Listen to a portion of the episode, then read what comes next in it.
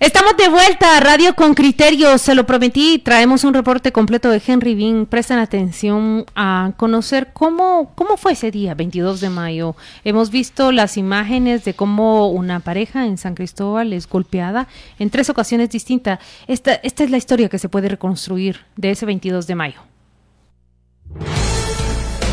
El informe de Henry Bean, reportero con criterio. Las redes sociales explotaron el martes con la difusión de grabaciones que muestran tres momentos del 22 de mayo, cuando Luis Flores López, un profesor de inglés de 49 años, y su pareja, Jorge Antonio Castellanos, un administrador de empresas de 53 años, fueron agredidos en la Arboleda, condominio San Esteban en San Cristóbal, zona 8 de Misco. Con criterio recibió los testimonios escritos de estos hombres, quienes narran que todo empezó a raíz de una pelea entre mascotas, pero terminó en la hospitalización de la pareja, ambos heridos el abogado de las víctimas asegura que fue homofobia. Las escenas muestran que Flores y Castellanos fueron embestidos por una mujer que conduce un carro. Con ella, según el relato de ambos, tenían inconvenientes porque los perros de ambas familias peleaban. Ese día todo se salió de control. Castellanos quedó con múltiples heridas. Luis Bautista, abogado de la pareja. Me hacen saber que todo esto, o sea, sería distinto si ellos dos no fueran pareja. O sea que eso es como que el odio, es el, y la perra fue el objeto para poder llegar a ellos. Porque, o sea, ¿en qué lógica cabe realizarle tanto daño a alguien por una mascota? O sea, la vida de dos humanos eso, no, no, se puede comparar. Ese 22 de mayo las agresiones empezaron a las 10.51 de la mañana, cuando la mujer atropelló a la pareja. Acto seguido, a las 11.16 hubo un ataque cuando la pareja iba en su carro en busca de asistencia. Eh, un carro BMW los estaba siguiendo y ellos se parquean enfrente de la garita. Viene, se baja una persona de sexo masculino y con el brazo le rompe el vidrio eh, a la camioneta y los comienza a agredir. A ellos les indicaban maricones y todo eso, pues. La última golpiza fue a las 11.24 de la mañana y en esta identifican como agresor a Jorge Hernández, esposo de la mujer que los embistió, quien llegó acompañado de dos hombres con manoplas e inmovilizadores eléctricos. En su declaración, las víctimas dicen que en todo momento sintieron que iban a morir por la brutalidad. Aunque estos hombres malheridos llamaron a los bomberos, estos nunca llegaron. Una patrulla de la Policía Nacional Civil llegó a la casa de la pareja y según el relato, el vehículo estaba identificado con el número 16621 y lo conducía Juan Vázquez Tobar. Eran cuatro agentes, uno de ellos llegó en moto y se identificó como Santos. Mientras tomaban la denuncia, Santos recibió una llamada. El abogado dice que al cortar, el agente explicó que era su jefe, quien le indicaba que el agresor era su amigo y solicitaba conciliar con las víctimas. Más tarde, llegó una persona para fungir como intermediario entre agresor y agredidos. La policía se retiró y no reportó el hecho. Aquel agente es Rodrigo Santos, de 28 años, a quien con criterio contactó. Pues el que nos llamó fue un compañero, un encargado. ¿Y qué le dijo?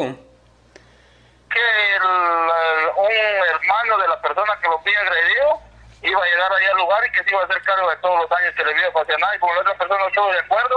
¿El encargado quién era? ¿El que le llamó a usted? Eh, un apellido Godoy. ¿Y él era amigo de esta persona, el agresor? No sabría decirle cómo se conocieron ellos o por qué se conocen. Cristian Palomo fue quien llegó y ofreció disculpas por las agresiones y firmó un documento en el cual se comprometió a pagar los gastos con la condición de no perjudicar a su amigo. Las víctimas dicen que no aceptaron esta última parte. Estas palabras fueron grabadas aquel 22 de mayo. Nuevamente, disculpa, maestro, dice que... Dijo el intermediario, y Castellanos respondió. Yo no soy cobarde, pues, a pesar de que él nos llamó maricones, el maricón es él porque entre tres personas nos atacaron y, amarrados nosotros con el cinturón no nos dejó bajar. Con esa violencia que él estaba, en cualquier momento, si regresó dos veces a terminar, según él, y con otros dos tipos, y la próxima viene, a, ¿cómo se llama?, a matarnos. En ese momento, dijo Jorge. Mire, yo, yo sigo sangrando el intermediario contesta. Póngase hielito. Sí, eso estoy sosteniendo la sangre porque también no para la sangre. En días posteriores, Palomo Velázquez llamó a Jorge y a Luis para negociar un resarcimiento, pero posteriormente les indicó que debía salir del país y que Santos, Hermelindo Ochoa Barrientos, continuaría con la supuesta conciliación. Ochoa Barrientos, el nuevo intermediario, dice que no sabe mucho del agresor y que intervino a petición de una tía suya, aunque culpa a la pareja de la pelea. Lo que sucede es que traía siempre que estos señores, dije, dije a mí no me consta, que siempre estaban golpeando una perra que tiene esta gente ellos andaban unos, unos chicotes con unas bolas de acero en la punta siempre y le daban, y también de otros electroshock que le pegaban a la perra. Defendiendo ellos a sus mascotas de seguro, ¿va? ¿Mm? Le pegaban a la perra para que no se pelearan, ¿va? El intermediario dice que están dispuestos a conciliar. El Ministerio Público anunció el martes que investigan el caso, pero el abogado Bautista afirma que desde que presentaron la denuncia, nadie del MP se acercó y aunque quisieron ratificarla, no se la recibieron. Se buscó una respuesta de este ente, pero dijeron que el caso es delicado y que no darían información. Henry Bean, Radio con Criterio. Miren, ese es el relato más o menos que mm, no completó, hay todavía detalles que amarrar, pero Henry Bean sale a reconstruir lo que ocurrió ese día. Es una familia la agresora, una familia con quien ya tenían diferencias por, por las mascotas. Escuchamos que los agresores se acercan a las víctimas con un ánimo conciliatorio y mm, ha de verse porque los afectados no, no quieren firmar una conciliación en donde se les reconozca los, los costos, los gastos que han invertido en recuperarse, sino solicitan más bien justicia. Vamos a hablar con Henry España, él es el defensor de las personas de la diversidad sexual en la Procuraduría de Derechos Humanos. Y escuchen esto, Juan Luis y Pedro, lo que Henry España nos dice ayer es que Jorge y Luis no son las únicas en el año 2020 han registrado 15 ataques. Eh, Regina Román, mientras producía este segmento ayer, me contaba historias prácticamente em, tétricas de las denuncias y los casos que reciben en esa oficina. Bienvenido, Henry España. Gracias por aceptar esta entrevista. Hola, muy buenos días. Gracias por la invitación. Eh, Henry, yo voy a ser el primero que te va a preguntar así algo muy directo. Eh, ¿Esto realmente es un tema de diversidad sexual o es un tema de desgraciados agresores a personas que casualmente son de la diversidad sexual? Que es distinto. No, no quiero desmeritar el tema, sino realmente enfocarlo dos personas que van con su perro y dice y agreden a esas dos personas. Obviamente los insultan por su condición. Ahí digamos que puede haber un plus, pero pero es un tema de diversidad sexual o es un tema de agresión a dos personas que casualmente son de diversidad sexual.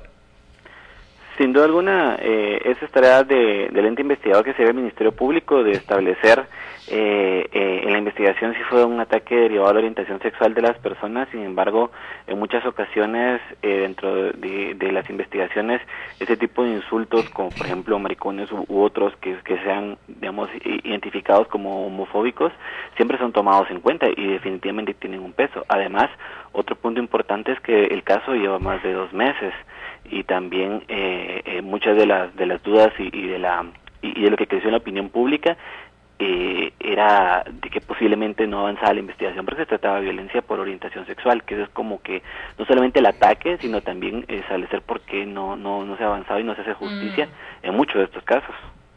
Pero es cuando, cuando se da un ataque, nos estás diciendo Henry, y se expresan este tipo de, de adjetivos o, de calificaciones hacia las personas, ¿son consideradas parte del ataque o son consideradas, digamos... Em, Como en femicidio. O sea, hay una presunción de que puede haber un vector... Conducen a creer que, que, está, está causada por esa razón.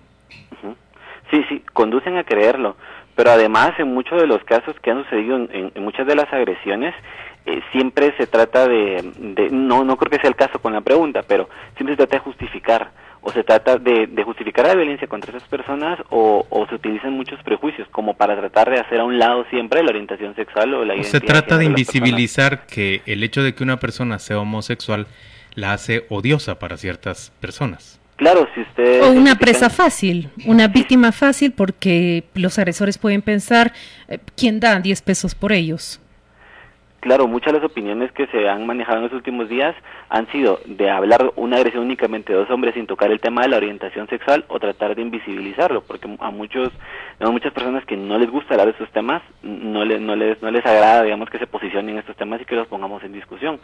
Sin duda alguna, eh, muchas veces se trata de invisibilizar que pertenecen a, la población LGBT o que esta población no es víctima de violencia o se trata de justificar indicando algunos prejuicios que se tienen con, con, estas poblaciones. Bueno, su oficina está recibiendo constantemente este tipo de casos, este tipo de denuncias y usted ayer describía que puede ver claramente cuando se trata de un crimen cuyo contexto y condiciones agrede exactamente a la persona por estas razones. Descríbanos a qué se refiere Henry y cuáles son esas denuncias que llegan a su escritorio. Ya desde la institución hemos hecho supervisiones y monitoreos eh, a instituciones del sector justicia, eh, incluyendo al Ministerio Público, y hemos recomendado que en todo momento de la investigación se tome en cuenta la orientación sexual y la identidad de género de las personas, a pesar de que no existe una ley todavía de crímenes por prejuicio, que en algún momento ya se ha propuesto, por ejemplo, lo propuso la diputada Sandra Morán, con el objetivo de que cuando los hechos sucedan por, eh, por la orientación sexual o la identidad de género de las víctimas, eh, puede haber alguna, una mayor severidad, digamos, en las penas, o, puedan haber otros mecanismos más claros para, para las investigaciones. Lo que sucede es que se han conocido muchos casos. El primer caso de, una muerte violenta contra personas LGBT de este año fue el 1 de enero del 2020 en Mazatenango. ¿Qué pasó? Y la, y la persona era una mujer trans a quien golpean, luego la violan y luego muere lapidada en el hospital de Mazatenango. Hemos conocido casos también este año de la muerte de una mujer trans en, en Izabal, donde la golpean, eh, la violan y le mutilan los genitales, según la información que se tiene.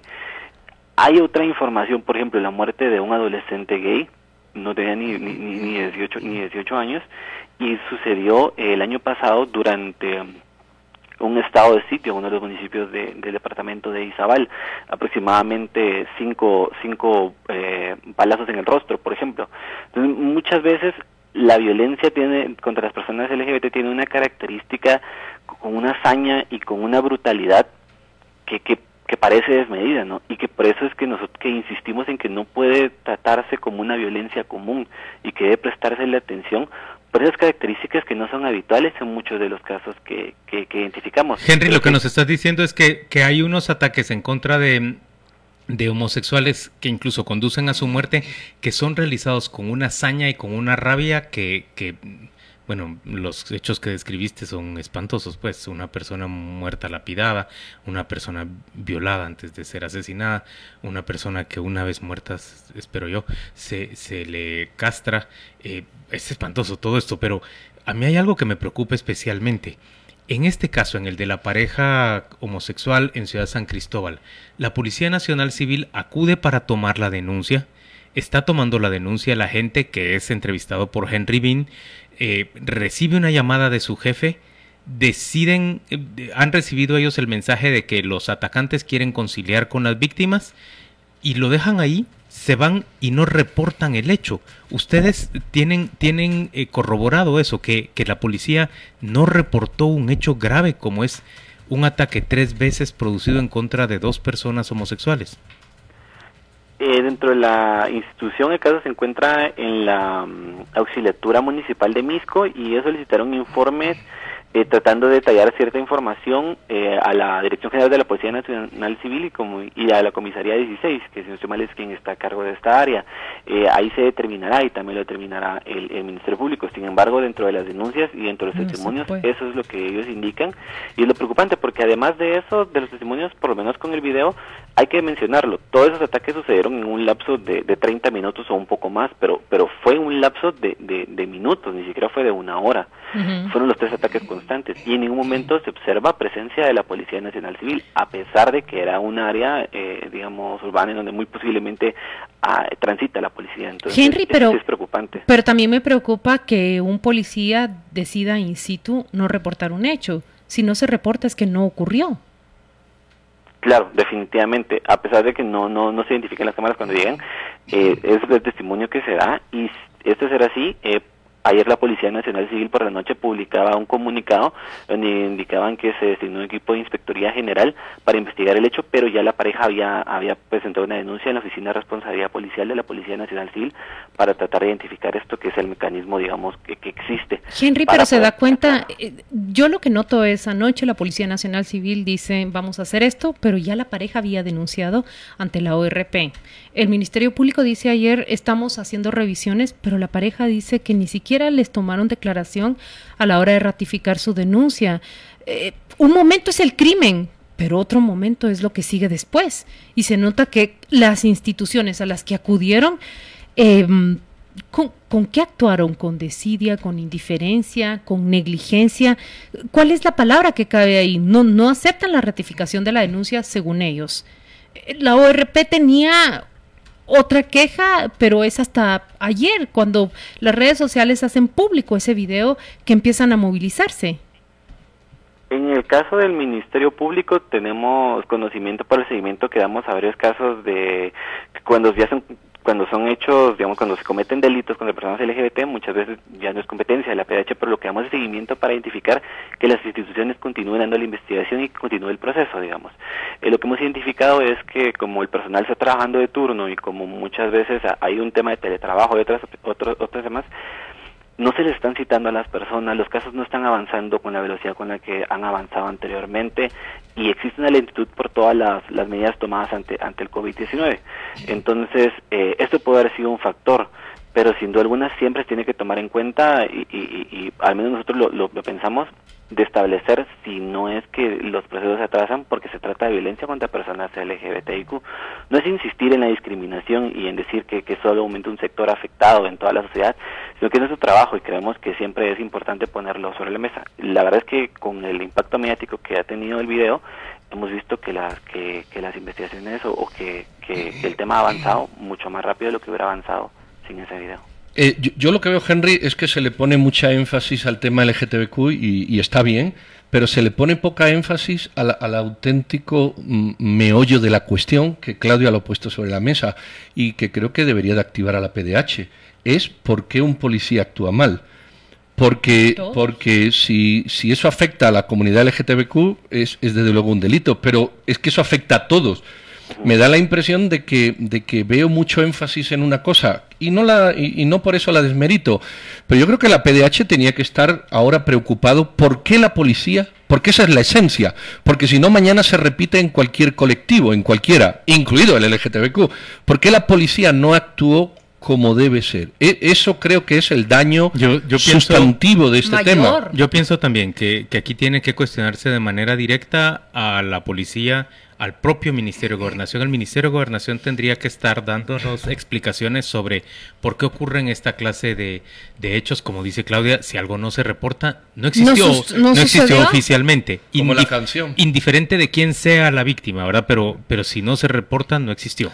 ese es uno. Y dos, sin embargo, dicho todo esto, yo sí creo, Henry, que es muy meritorio que de parte de la Oficina del Procurador de Derechos Humanos de la institución se haga especial hincapié si hay un segmento de población que es especialmente vulnerable por el odio que inspira para los, los casos que nos describiste, los ataques que nos describiste que, han culminado en asesinatos de personas en el curso de un año, yo, yo creo que sí amerita un tratamiento especial, sin duda. Me, me, me espanta pensar que alguien lo, lo Han pasado ocho agredan de una manera para que muera lapidado mucho en un hospital público. Pero Henry lo dijo, 1 de enero ocurrió esta lapidación, hospital público, Mazatenango ¿En qué fase se encuentra ese caso? ¿Están identificados los agresores? ¿Están llevados ante los tribunales las personas que hicieron semejante daño? No, al menos de las 11 muertes violentas que se tienen durante el año, al menos en uno o dos casos se tienen capturas.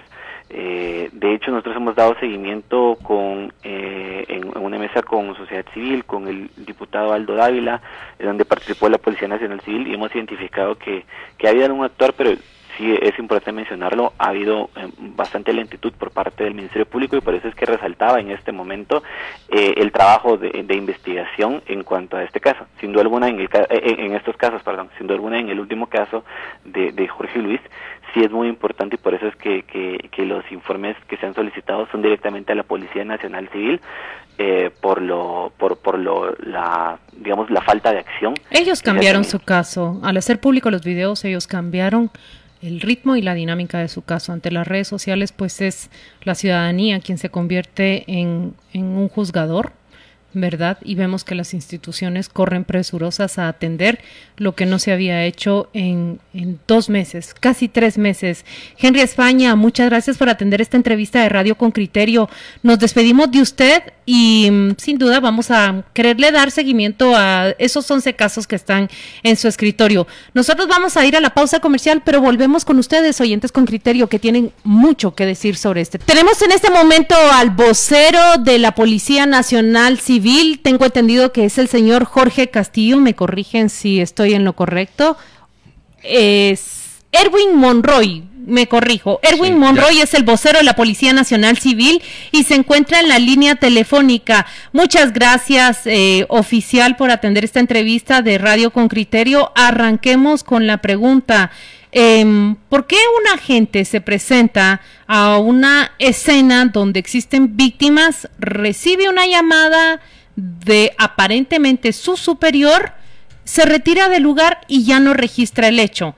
Se trataba de personas que estaban heridas con manopla, con descargas eléctricas, a quien le habían tirado un carro encima, pues eh, un homicidio en grado de tentativa, diría un abogado.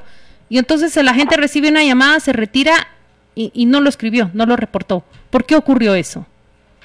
Gracias, muy buenos días, licenciada Regina, amigos de Radio Con Criterio, como siempre es un gusto poder saludarlos y claro que sí, en relación a este tema que está siendo sonado eh, durante, los, uh, durante las últimas horas, me parece extraño que uno de nuestros agentes haya tenido una actitud de esa. Nosotros como Policía Nacional Civil, Regina, estamos para proteger y servir. Uno de nuestros uh, principales uh, servicios, precisamente como servidores públicos, es eso, atender a la denuncia del ciudadano me parece extraño que este agente o los agentes que se hayan presentado al lugar hayan tenido este tipo de actitud y tomado esta situación de esta manera. Sin embargo, de ser así, ya Inspectoría General ha designado un equipo especial para este caso específicamente del que usted me comenta. Nuestros agentes de asuntos internos serán los encargados de verificar el día, la hora y qué tripulación fue a verificar esa situación de denuncia. Eh. Si alguno de nuestros agentes incurrió en denegación de auxilio, este Asuntos Internos será el encargado de verificar y de sancionar, ya sea penal o administrativamente, Regina. No tenía por qué haber pasado una situación como esta. Eh, eh, oficial, soy Pedro Trujillo. Eh, yo estoy de acuerdo con lo que usted dice, pero la pregunta es, nosotros le podemos dar la nota que acabamos de hacer con nombres, apellidos, voces y testimonios, pero ¿hay, ¿hay alguna denuncia que coste en la policía de esos sucesos? porque pareciera ser que, que, algunos o alguien dice que ni siquiera se reportó a la policía. ¿Usted nos puede confirmar ahora, o si quiere le dejamos un rato y lo llevamos más tarde, para ver si esa denuncia de esos hechos ese día existe en la policía? Sí, efectivamente, nosotros no, hasta este momento, no teníamos conocimiento de esta denuncia de, de la que ustedes me, están indicando mm, expresamente. Ya equipos de investigación están trabajando en esta en este caso. Oficial, pero están trabajando a partir de que se denunció en redes sociales o estaban trabajando previo a que esto se denunciara en redes? Ya, hasta donde tengo conocimiento, la denuncia había sido trasladada al Ministerio Público, pero a partir de, de unas horas antes, pues investigación criminal ya está trabajando en este caso para determinar quién o quiénes son las personas que participaron en esta agresión en un sector de Ciudad San Cristóbal, en la zona 8 de Misco. Es decir, puede haber, aunque ustedes los tienen que verificar, puede haber que, si, que, que no existiera esa denuncia, porque usted dice que no existe, puede, puede ser que si, la, si alguna patrulla de la policía llegó, nunca lo reportó, suponiendo que eso sea así, que es lo que están investigando, así entiendo. Efectivamente. Dos uh, situaciones, dos equipos de investigación. Uno, por parte de investigación criminal para determinar quién o quiénes fueron los agresores. Ya se está trabajando con el Ministerio Público, también se está trabajando con la Procuraduría de los Derechos Humanos en cuanto a este caso específico. En cuanto al caso de los policías, si no trasladaron la denuncia respectiva como debió haber sido, tenga la plena seguridad la Inspectoría General ya está trabajando en eso. Y si es alguno de los agentes omitió algo en cuanto a la denuncia, es decir, trasladarla directamente a donde corresponde, pues ellos serán... O si se lo ordenaron, ¿verdad? Si se lo ordenaron, porque también cabe que se lo hayan ordenado. Podría ser, podría ser que alguien le haya llamado y le haya, le haya dicho, retírese del lugar. ¿Por qué motivo? No sabemos.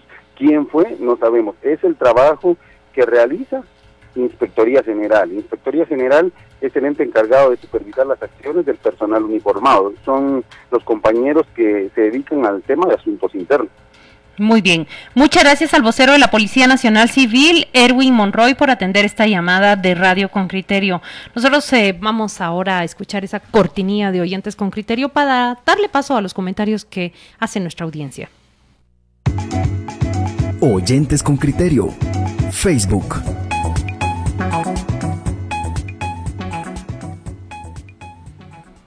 Gracias a los oyentes con criterio porque han estado muy animados en esta conversación. Ustedes escucharon desde el relato que construye Henry Bean hasta esas entrevistas con el defensor de la diversidad sexual en la Procuraduría de Derechos Humanos y recientemente el vocero de la Policía Nacional Civil. Patricia Girón dice fue un problema de vecinos. Es como que ellos hubieran dicho eh, vieja gorda a la agresora, allí queda, fueron los insultos del momento, o hay una asociación que defienda a las gordas. Esto es lo que pregunta Patricia Girón. Rita dice, la agresión, independientemente de la parte de discriminación, es una cuestión grave y esta gente es un peligro para la comunidad. Son abusivos, agresivos y tienen conectes para callar a las víctimas. Guillermo Baltasar dice, Así hay muchos actos en Guatemala día a día y los ciudadanos no tenemos mecanismo real de defensa que nos ofrezca el Estado. Ese es el verdadero problema. Marcos Solórzano sostiene. Los mayores contaminantes, ah, él está hablando del tema del tema anterior. Vamos a volver a ese tema luego, pero pero déjenme seguir con el asunto de, la Jonathan, voy a leer Jonathan Guzmán. Saludos, considero que hay responsabilidad por parte de las mayorías de las iglesias evangélicas por interpretación teológica y el discurso fundamentalista en contra de la comunidad LGTBI. Hugo Ramírez dice, habría que ver qué tipo de influencias tiene la familia agresora, quiénes son para haber influido en el desestimiento de la policía para actuar. El Mergamarro dice, se ve que este es un acto de salvajismo de esa familia, son unos energúmenos que deben ser castigados con todo el peso de la ley. Y oigan, aquí hay un contrapunto interesante de Patricia Siliesar, bueno, interesante le digo yo porque creo que suscita discusión. Pienso que si, si atacan a mis perras, yo reaccionaría quizás violenta. No me importa si las, los atacantes de mis perras son marcianos, fantasmas o lo que sea. Creo que no fue por su preferencia sexual. También tomemos en cuenta que muchas veces ellos, dice, cometen abusos y se escudan en su preferencia sexual. Mira, yo tengo cuatro perros, ¿ok? Y, y creo que quienes tenemos perros entendemos un poco o podemos interpretar esta dinámica. Lo primero que se ve en el video es un perro suelto que va a agredir, atacar, a ladrar o se acerca a dos perros que van amarrados. De entrada, quien tiene perros sabe que no tiene la razón. Y que evidentemente si tu perro viene a morderme, yo voy a intentar espantarlo o con el pie o con una mano o con una pata que le doy en la cabeza, que lo he hecho 10 metros, y tú, y tú sabes, hombre, no digo que tenga que ser así, pero tú sabes que tú lo estás haciendo mal, porque no tienes que llevar a tu perro suelto. Quienes tenemos perros lo sabemos. Segundo, una agresión de perros no pasa más allá de una agresión de perros. Es decir, te pides disculpas, te insultas en el momento y te vas. Digo, si, si hay que insultar o decir, mire, perdone O, o como a mí me ha pasado, le pago los gastos del veterinario de la mordida que mi perro le dio al suyo y discúlpeme, no, no da para más. Cuando, cuando Pues sí, la porque se- a mí se me escapó. Exactamente. Cuando la señora embiste a estos dos con el Con el perro, carro. eso ya es bien preocupante. Es delictivo de No. Eso ya es bien preocupante. Claro, preocupante. claro. Puede Sean- matarte. Eso se llama homicidio, ¿no? Sean personas de la diversidad sexual, sean personas de la tercera edad o sean toreros en esencia, me da igual. Cuando a los 10 minutos aparece un carro de la familia a agredirlo, da igual, a partir de ahí da igual quién sea o como sea. Pero es que cuando a los 20 minutos aparece otro a volver a golpearlo, yo creo que, que ahí está la esencia del crimen, del crimen. Eso es criminal. Y no hay derecho, y qué bueno que la policía esté encima, no hay derecho a que la policía haya intervenido y ese parte no lo conozca la propia policía, porque lo siguiente que podía haber ocurrido es que los maten. Eso es lo siguiente. Sean personas de la diversidad. Lo dijo claramente la víctima. Si regresa una cuarta vez, nos mata. Nos mata. Mira, la no alevosía que hubo, porque llegaron entre tres. Dos, después, la ventaja que hubo, sí. porque ya los había malheridos, le habían tirado un carro. No, ahí están todas las agravantes. me, me- me pregunto cómo, cómo puede llegar a, a conciliarse esto. En todo caso, es un caso, eh, Jorge y, y Luis, que, que espero que se convierta en una marca, ¿saben? De todos estos errores que hubo, desde el policía que dice, ok, porque dicen que es el amigo de, de- de mi superior, que aquí habrá una conciliación, a los errores subsecuentes. Eh, un llamado de atención se hace también a que eh, no, no ratificar o no buscar a los denunciantes sobre texto de la pandemia eso tiene que terminar, eso se tiene que mejorar. Hay Zoom, hay teléfonos inteligentes y se debe de atender a aquel ciudadano que se encuentra vulnerado en sus derechos. Déjenme leerles un par de mensajes más porque me parece relevante lo que dice José Oliva. Dice, es, es- eso de, de que van a hacer una investigación en asuntos internos de la Policía Nacional Civil no lleva a nada, dice él, no conduce a nada. El Ministerio Público a estas alturas ya tiene videos de la garita de seguridad para comprobar qué vehículo de la policía entró, qué oficial estaba asignado en ese vehículo y por qué razón no se reportó el hecho de la de- denunciado esa mañana. Dice, eso sería suficiente para perseguir a las personas por omisión. Bueno, pe- pero, pero eso es lo que ha dicho el vocero que están haciendo. Porque al vocero le pregunta, ¿cuándo se enteró usted? Poquito antes. Si no hay un parte... Solo Pedro, solo Pedro, cuidado, que este es un hecho que se produjo el 22 de mayo, fue denunciado ante el Ministerio Público el Sí. 22 de junio. Pero no en la policía, Juan Luis. Y, y hoy, ante el Ministerio Público el 22 de junio, Sí, pero eso el, es el el- 15 de junio, eso es el Ministerio Público. Y hoy, que, que estamos a fecha, ¿qué día de, de agosto? Ya hoy 13 es de 13. agosto. No, yo entendí que Están Hen- viendo a ver si averiguan. No, Henry España el de la Defensoría dijo hay caso ya en ORP porque la pareja los denunció. Ante la Oficina Sí, de así lo Responsabilidad dijo Profesional. España. Pero Ajá. yo lo que yo el quiero vocero decir- no estaba enterado, realmente. No, según yo lo que entiendo es la policía no se enteró como como institución. Ahora, a lo mejor lo de la ORP no llega a la policía, obviamente por confidencialidad interna para que no tenga Se trascendencia. supone que es el protocolo, que así tiene que ser, claro, que no por se eso te digo. la policía. Ahora, eh, honestamente me preocupa que el Ministerio Público no actúe con más diligencia en este caso. Dice David Juárez, el Ministerio Público solo está para denunciar ladrones de gallinas. Bueno, si no ya. miren al pacto de corruptos, les va- pero o- oíme Pedro, Sí, ya, ya Juan Luis, hable- es que ha- aquí hablemos, no. hablemos, no, no, no, perdón. Bueno. Si transcurren mes y medio de una golpiza de este tipo, reciben la denuncia un mes después los del Ministerio Público y se percatan de que la policía ocultó el hecho o de que hay indicios de que haya ocultado el hecho. ¿No, ¿No crees vos que tendría que haber obrado con mucha mayor eh, vehemencia? Bueno, hay, hay, hay que preguntar. Yo, yo no, te, no voy a hacer una defensa de oficio ni una condena de oficio. Si la denuncia se pone el 22 y tarda 10 días porque el COVID no deja que pase menos y te dice, como te ha dicho ahí el policía o el fiscal, van por turnos y llega una vez al mes. No, no lo sé. No lo sé. Lo que pasa es que muchas veces nosotros vemos en un video la matrícula, la placa, la persona, el individuo y decimos, ya, ya se puede hacer.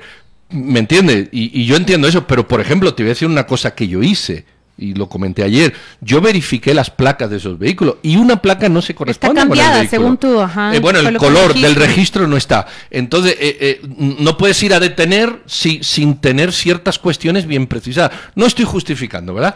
Pero sí, pero mira, se, se debe de pedir más celeridad y más acción. Yo estoy de acuerdo. No, pero Henry Bean ya nos trasladó que ante la ORP eh, eh, hay hay una, una denuncia y es planteada el 4 de junio. Esto es lo que Henry sí, y es posible que la ORP esté haciendo una investigación que no pase a la policía justamente porque son compartimentos, no digo estancos, pero bastante herméticos, para que la policía no se entere, me refiero a la institución, de, de lo que están investigando a sus propios integrantes. Mira, es impresionante. En todo caso, considero que la pareja ha hecho lo que tenía que hacer, acudir a las instituciones. Miren, Jorge y Luis, no los conozco, pero de verdad eh, lo que ustedes demuestran es en un país con instituciones derruidas que confían en, en, la democracia, en el sistema de justicia, acudieron a la policía, la policía les falló, acudieron al Ministerio Público, veremos si el Ministerio Público no les falla a partir de que han hecho público su video, no escucharon nada, acudieron a la ORP, pasaron eh, dos meses y sin escuchar nada, y la última instancia que les quedó fue eh, difundir esos videos que a la ciudadanía nos han impactado y nos han indignado. Pero fíjate. son las instancias de denuncia a las que ellos han recurrido. Pero fíjate, e, esta denuncia que tenemos ahí delante, la policía la manda el 4 de junio a la fiscalía. La policía la manda. ORP. Bueno, no sé si es la ORP, ahí pone Dirección General de Policía Nacional, Inspectoría General, División de Análisis. Mm. No sé si es la ORP o no. Y entonces, esta, esta, esta denuncia firmada por tres por un agente de policía. Por las víctimas. Y las víctimas. Los dos llegaron ahí. Bueno, no sé si llegaron o lo hizo la policía en el lugar. No, lo que sí es verdad es que la policía y, y, esto sí, sí es una pregunta que deberíamos haber tenido para el vocero, que no la teníamos en ese momento.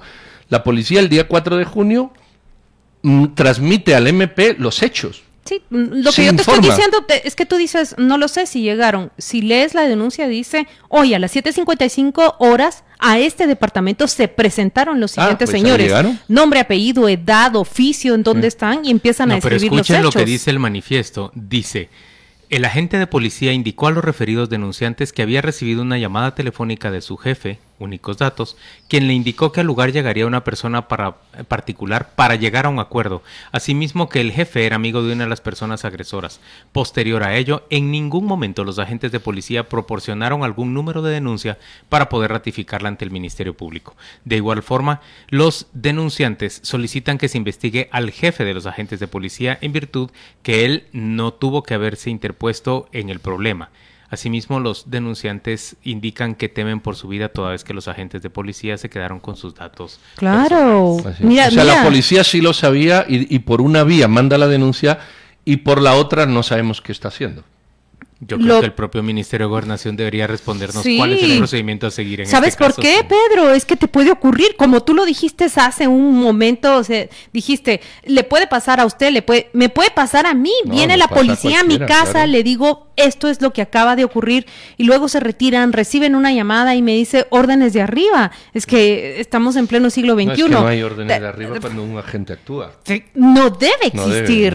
La, orden, es, hágalo bien y... No, la única orden de arriba es la ley. Y si este agente fue ordenado por su superior, pues ojalá que veamos a un ministro de gobernación enérgico explicándonos qué fue lo que ocurrió. ¿Qué, qué va a pasar cuando pase en mi casa? En la casa de cualquiera de ustedes.